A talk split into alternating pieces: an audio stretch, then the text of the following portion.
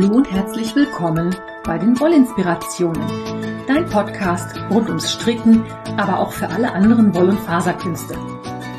Ich bin Kaya vom Lana Filia Wollshop und ich freue mich sehr, dass du heute dabei bist.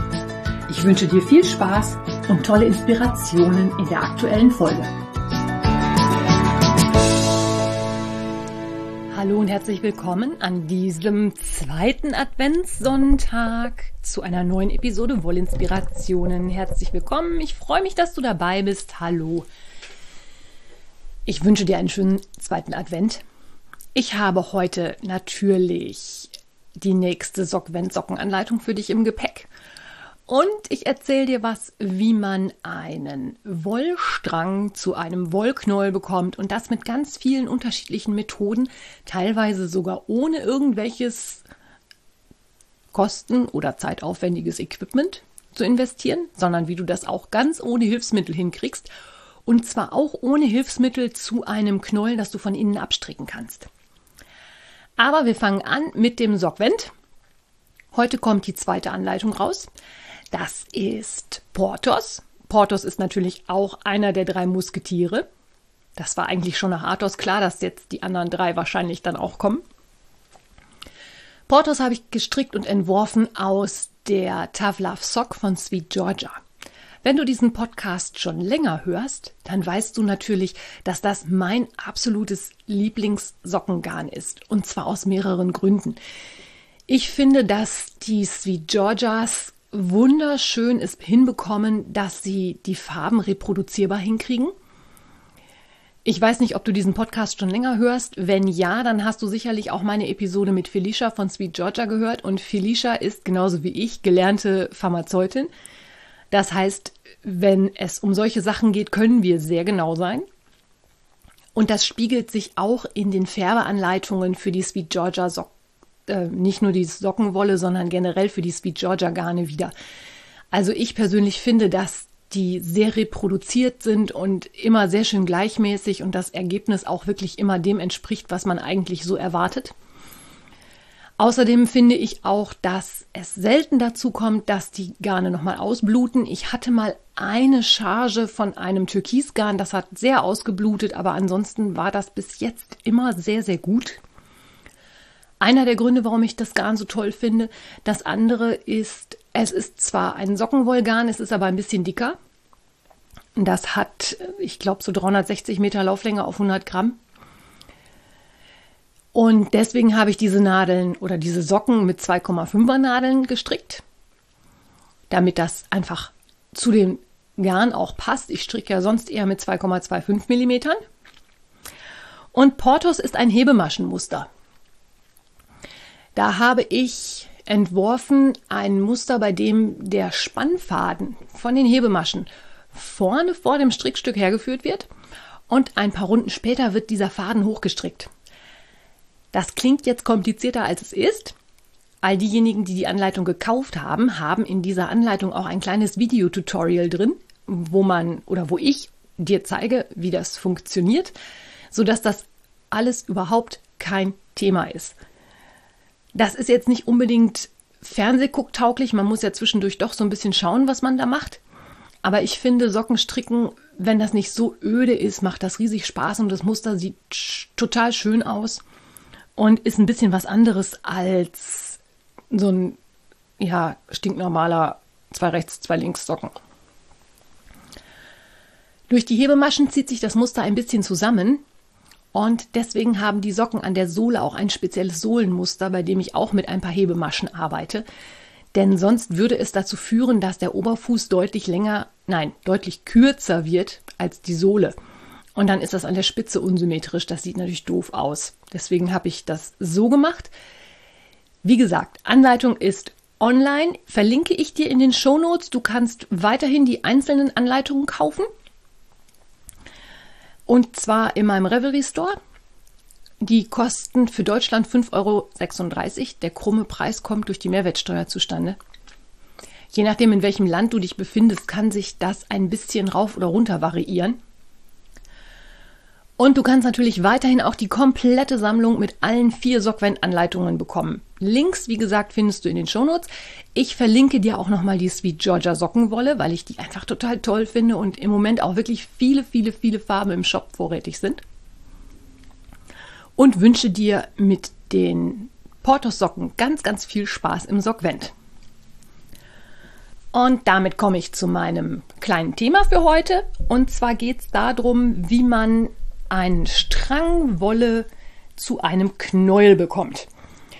Du hast sicherlich schon ganz oft diese Wollstränge gesehen. Gerade bei den handgefärbten Sachen wird die Wolle häufig im Strang verkauft und nicht als Knäuel fertig gewickelt. Das liegt einfach daran, dass der Prozess des Färbens mit Strängen natürlich viel, viel einfacher ist und auch deutlich gleichmäßiger wird.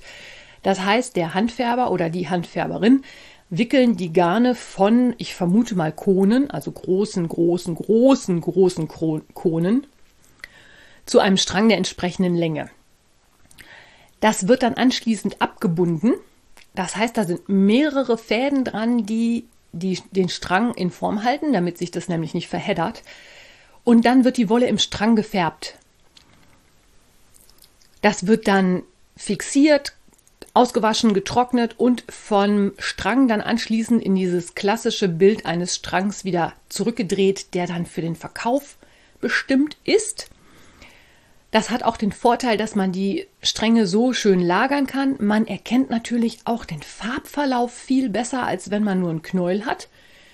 Du kennst sicherlich auch die Industriewolle, die mit Farbverläufen im Knäuel verkauft wird. Da kann man den Farbverlauf häufig nicht so gut erkennen, als wenn man einen Strang hat. Diese Stränge haben je nachdem, was für eine Haspel der Handfärber benutzt, nun leider Gottes aber auch unterschiedliche Umfänge. Je nach Handfärberei sind das kleinere oder größere Umfänge und demzufolge kann es auch manchmal ein bisschen schwierig sein, die Wolle entsprechend auf einen Knäuel zurückzuwickeln. Aber wie du das ganz einfach mit verschiedensten Methoden machen kannst, das erkläre ich dir jetzt.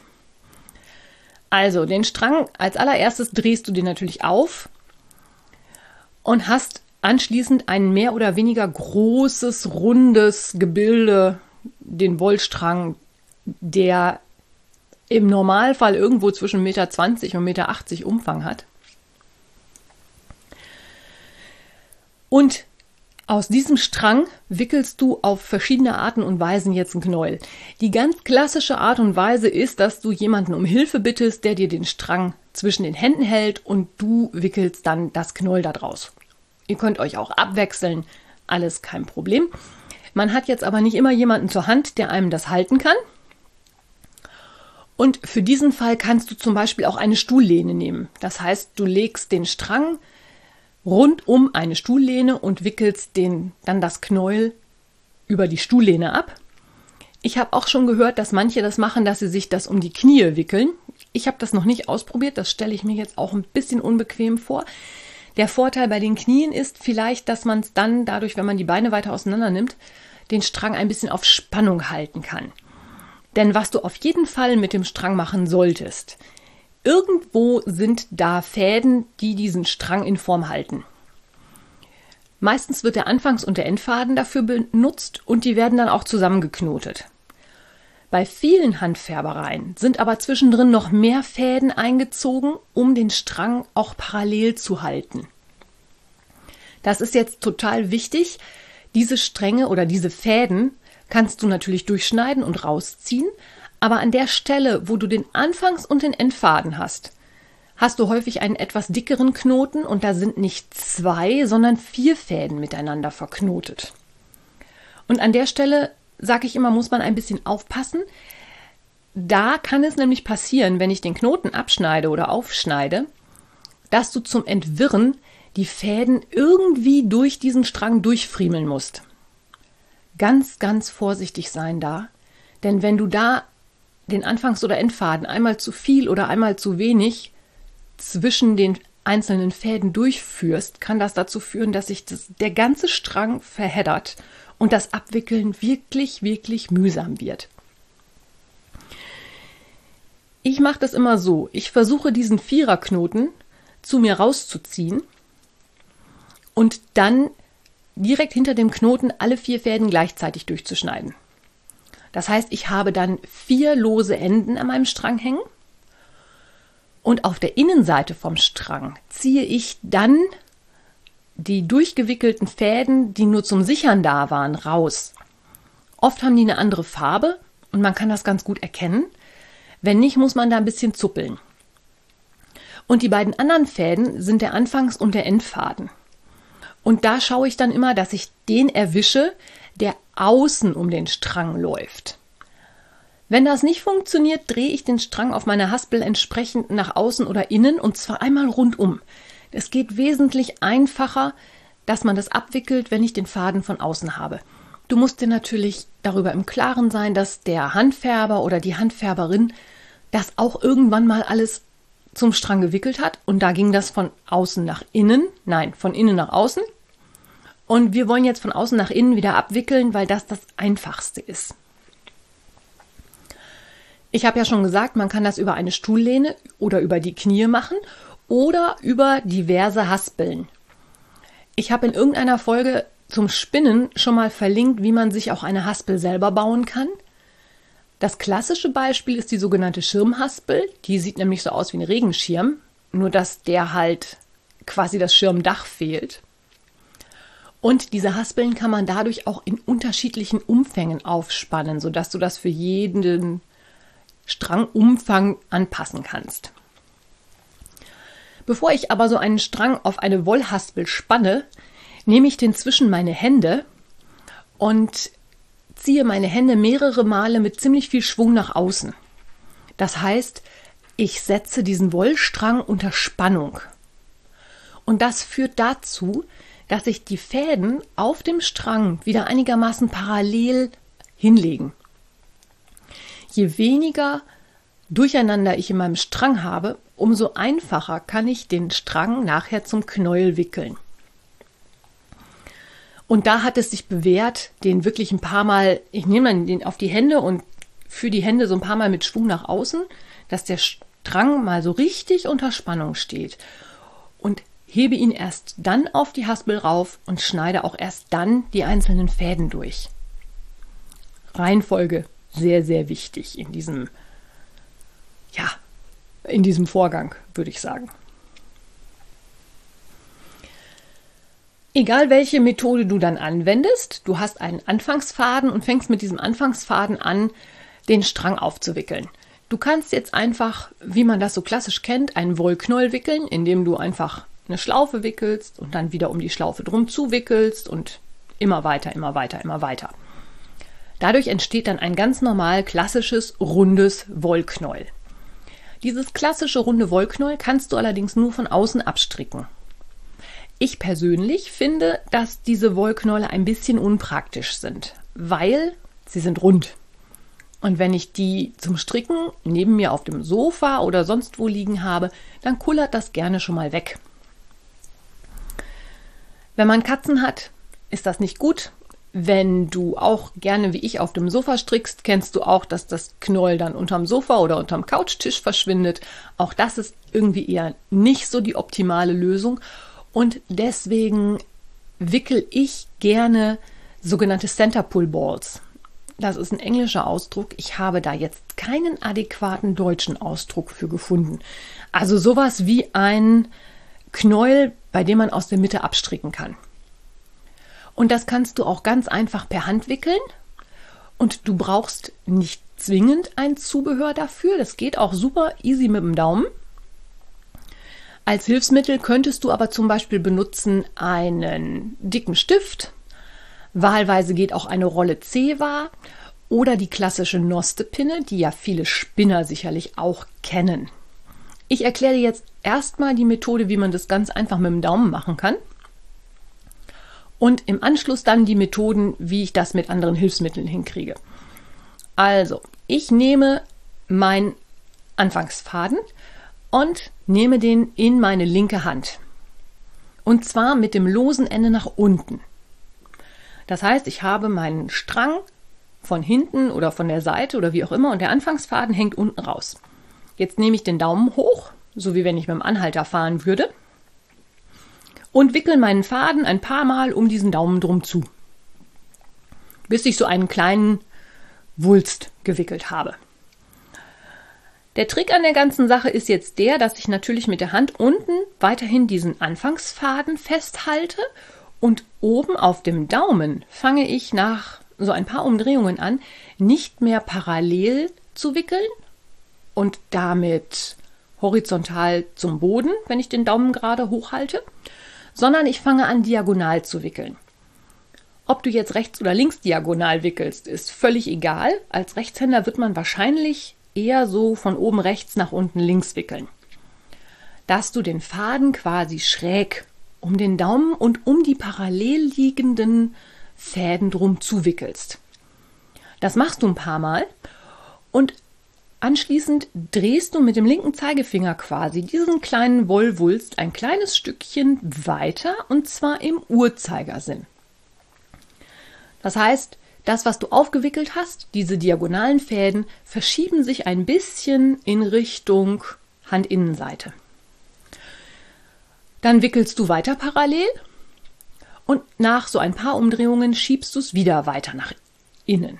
Und so wickelst du quasi immer weiter diagonal um den Daumen drum zu deinen Faden auf. Je nachdem, wie groß das Knäuel ist, hast du dann irgendwann auf deinem Daumen ein ziemlich großes Knäuel. Du hast aber immer noch den Anfangsfaden unten aus dem Knäuel raushängen, wo an der Stelle, wo auch der Daumen im Knäuel drin ist. Und wenn du dann fertig gewickelt hast, kannst du den Daumen aus dem Knäuel rausziehen und hast dann natürlich in dem Knäuel ein kleines Loch drin. Das ist dann ungefähr so groß wie dein Daumen. Man sollte es nicht zu stramm wickeln, sonst ähm, tut einem der Daumen irgendwann weh, weil da keine Durchblutung mehr reingeht. Frag bitte nicht, woher ich das weiß. Also nicht zu fest wickeln. Und wenn du das dann auf die andere Seite stellst, hast du das kleine Loch oben. Den Anfangsfaden kannst du dann aus der Mitte rausziehen und dann kannst du dieses Wollknoll ganz bequem von innen abstricken. So wickelt man einen sogenannten Center Pull Ball einfach nur auf dem Daumen. Das Prinzip für das Benutzen eines Stifts, einer Nostepinne oder wahlweise auch einer Zeberrolle ist genau das gleiche. Bei einem Stift würde ich den Faden auch unten über den Stift hinaushängen lassen und dann anfangen, erst waagerecht um den Stift zu wickeln. Anschließend dann fange ich an, diagonal zu wickeln. Und wenn ich mit dem Diagonal angefangen habe, drehe ich den Stift einfach immer ein bisschen weiter. Das hat den Vorteil, dass ich es nicht unbedingt auf dem Daumen habe. Ich kann es auch mal gerade an die Seite legen. Keine Ahnung, muss man einfach auch mal ausprobieren, was einem so besser liegt, wie man besser damit zurechtkommt. Und mit der sogenannten Nostepinne funktioniert das genauso. Eine Nostepinne oder auch Wickeldorn genannt, ist halt ein Utensil, was vor allen Dingen die Spinner von euch sicherlich kennen werden. Das ist nichts anderes als ein mehr oder weniger dicker Stift aus Holz, auf dem man halt auch diese Knäule per Hand wickeln kann. Mit einer Zewa-Rolle geht das genauso oder einer Klopapierrolle. Da kann man sich allerdings noch eine weitere Sache zunutze machen, und zwar, dass man die Zewa-Rolle auf zwei gegenüberliegenden Seiten ein bisschen einkerbt und den Anfangsfaden in diesen beiden Kerben fixiert. Dann hat man den wirklich gut gesichert und man kann dann, wenn man fertig gewickelt hat, die Zewa-Rolle einfach rausziehen und es auch von innen abwickeln. Da darf man natürlich auch nicht zu viel Druck oder zu stramm wickeln, weil sonst knautscht die Zewa-Rolle zusammen. Aber generell ist es auch so, dass man beim Wickeln ein bisschen gucken sollte, dass man halt nicht zu viel Spannung drauf hat. Das tut dem Garn auch nicht so besonders gut. Das kräuselt sich dann auch schon mal so ein bisschen, vor allen Dingen, wenn es länger im Knäuel gewickelt dann liegt. Beim Wickeln darf es aber auch nicht zu locker sein, sonst fällt einem das Knäuel nämlich irgendwann komplett auseinander. Zum Abstricken von innen und außen komme ich gleich noch, wenn ich das Aufwickeln mit dem elektrischen Wickler beschrieben habe. Ähm, ja, bei der Zeberrolle kann man sich dann auch noch so Markierungen an die Rolle machen und dann immer ungefähr so ein Drittel weiter drehen. Das ist aber halt alles individuell, wie man das gerne handhabt. Also ich persönlich nutze die Zeberrollen gar nicht, weil ich aber auch einen elektrischen Wickler habe. kann mir aber vorstellen, dass das für den einen oder die andere vielleicht ein ganz ähm, praktischer Hinweis ist, dass man das benutzen kann. So, jetzt habe ich gerade schon gesagt, ich hätte einen elektrischen Wickler. Das liegt aber auch daran, dass ich für meinen Shop natürlich einen Wickelservice anbiete. Also wenn du bei mir im Shop ein Garn bestellst und selber keinen Wickler hast und auch keinen Bock auf Wickeln hast oder niemanden hast, der dir dabei helfen kann oder auch einfach sagst, ich gönne mir jetzt den Luxus, dann kannst du jederzeit den Wickelservice dazu buchen. Und ich habe einen elektrischen Wickler, das heißt, ich spanne den Strang, wie ich das vorhin beschrieben habe, auf der Haspel auf, schneide den auch aus entsprechend oder durch entsprechend und fädele dann den Faden auf meinen elektrischen Wickler und der wickelt dann mit Strom von ganz alleine. Und neben den elektrischen Wicklern gibt es auch noch diverse Modelle zum Wickeln von diesen Törtchen, die mit einer Handkurbel funktionieren. Also wo man ein, eine Kurbel hat, die man dreht und durch dieses Drehen dreht sich dann der Wickler und wickelt dir dann das Garn auf. Da gibt es verschiedene Modelle. Es gibt welche aus Plastik, es gibt welche aus Holz, es gibt leichtgängige, es gibt schwergängige. Da kann man, glaube ich, auch, man kann da richtig viel Geld lassen. Es gibt zum Beispiel von Ülle aus Schweden so einen Holzwickler. Ich glaube, Finnland, Estland, irgendwo aus dem skandinavischen Raum. Ich weiß es gerade nicht. Ich gucke mal, ob ich es rausfinde, dann setze ich es dir in die Show Notes. Das ist natürlich eine Investition, die nicht mal so eben gemacht ist. Ich glaube, diese kleinen Plastikwickler kriegt man schon für 20 oder 30 Euro. Das ist dann nicht so die ganz riesengroße Investition. Und weil ja auch gerade Weihnachten vor der Tür steht, wäre das vielleicht noch mal eine Idee, was man sich so wünschen könnte. Und diese Wickler funktionieren halt mechanisch mit Schmackes. Man dreht halt an der Kurbel und bewegt dadurch so einen Wickelkopf und der wickelt dann halt sehr schön regelmäßige Törtchen. Und bei denen kann man nachher auch wieder von innen oder von außen abstricken. Wenn ich jetzt mein Garn zu einem Törtchen gewickelt habe, habe ich ja immer die Wahl, stricke ich das von innen oder von außen ab.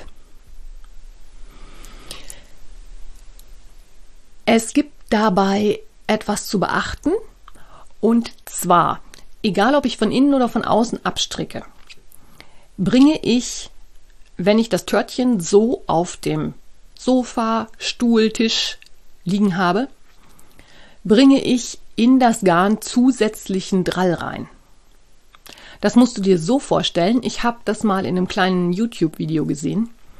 Du kennst sicherlich so schmale Seidenbändchen oder dieses Geschenkband, das man so kräuseln kann. Stell dir vor, du nimmst von diesem Band, was weiß ich, zwei, drei Meter und wickelst die um einen Stift. Und zwar wickelst du die so, dass die immer flach aufeinander liegen. Wenn du den Stift dann da rausziehst kannst du auch dieses Seidenbändchen von innen oder von außen quasi aus diesem Mini-Knäuel wieder rausziehen. Und egal, ob du es von innen oder von außen machst, du wirst sehen, das Band kräuselt sich. Du hast durch das Wickeln um diesen Stift oder um den Dorn der Wickelmaschine hast du da keine Möglichkeit, das ohne Drall runterzukriegen. Um diesen Draller jetzt wieder rauszukriegen, gibt es verschiedene Varianten. Ich persönlich nutze dafür gerne Wollabroller. In Fachkreisen auch gerne mal Wolldildo genannt. Das ist nichts anderes als ein weiterer Dorn, der auf einem Kugellager gelagert ist und auf den ich mein Törtchen aufspieße. Und wenn ich dann an der Wolle ziehe, dann dreht sich das Törtchen auf dem Dorn und damit bekomme ich keinen zusätzlichen Drall auf meinen Faden. Gerade wenn man große Strickstücke hat, kann es halt sein, dass zum Ende hin, wenn man das eben nicht macht, so viel Drall auf der Wolle drauf ist, dass die anfängt sich zu kräuseln, zu drehen, zu verknoten und zu verheddern. Du kannst dem vorbeugen, indem du wie gesagt einen Wollabroller benutzt oder aber auch wenn du von außen abstrickst, dass du das Knäuel einfach mal auf die runde Kante legst und einmal über den Fußboden rollen lässt. Dadurch, dass einfach mehr Garn frei liegt, kann sich der Drall besser in dem Garn verteilen und konzentriert sich nicht auf einige wenige Meter. Da man das aber halt auch nicht so gerne macht, finde ich einen Wollabroller oder auch mehrere mega, mega praktisch, weil, ja, sie sehen halt einfach schick aus. Ich brauche meinen Knoll nicht über den Fußboden rollen und die haben häufig unten drunter so kleine Gumminupsis, damit die auch fest stehen und einfach stehen bleiben, wenn ich an der Wolle ziehe. Das klappt also ganz hervorragend. Da gibt es auch verschiedene Hersteller und ich denke, das ist auch ein schönes Geschenk zu Weihnachten für jemanden, der gerne strickt. Wenn du das noch nicht haben solltest, ist das vielleicht auch nochmal ein Wunsch, den du auf deinem Wunschzettel vermerken kannst. Das passiert halt, wenn ich mein Knoll von außen oder von innen abstricke. Wenn ich es von innen abstricke, habe ich noch ein weiteres Problem. Ich habe dir ja vorhin erzählt, dass man dann von innen den Faden zieht aus diesem Loch, den man vom Daumen, von der Kone, von der Zewa-Rolle, von was auch immer hat. Und irgendwann wird dieses Loch im Inneren des Knolls natürlich immer größer. Und irgendwann ist ein Punkt erreicht, in dem das so groß ist, dass das Törtchen nicht mehr stabil ist. Das heißt, dieses Wollknoll fängt an, in sich zusammenzufallen. Und wenn du das jetzt noch irgendwie durch die Gegend bewegst, von der so vom Sofa auf den Tisch, in einen Projektbeutel legst, wie auch immer, ist die Gefahr, dass sich das verheddert, sehr, sehr groß. Deswegen stricke ich meine Törtchen immer von außen ab. Zum einen, weil ich den Wollabroller habe und zum anderen, weil das nicht in sich zusammenfällt. Es gibt aber auch da wieder Tricks, wie man das handhaben kann, damit einem da nichts passiert. Und zwar kann man das Wollknäuel in einen alten Seidenstrumpf oder in einen alten Strumpf stecken. Den Faden oben raus und dann einfach immer nur noch am Faden ziehen. Selbst wenn das Knäuel dann in sich zusammenfällt, durch den Strumpf außen wird das quasi davor geschützt, dass es verheddert, weil der Strumpf natürlich auch die Tendenz hat, sich zusammenzuziehen und dann einen gewissen Druck aufbaut und das Verheddern nicht so schnell passiert. Das ist eine Idee, was man machen kann. Ja. Ansonsten habe ich, glaube ich, jetzt alles zum Wickeln von Wolle aus dem Strang in ein wie auch immer geartetes Knäuel erzählt, was mir dazu so eingefallen ist und was ich für wichtig halte.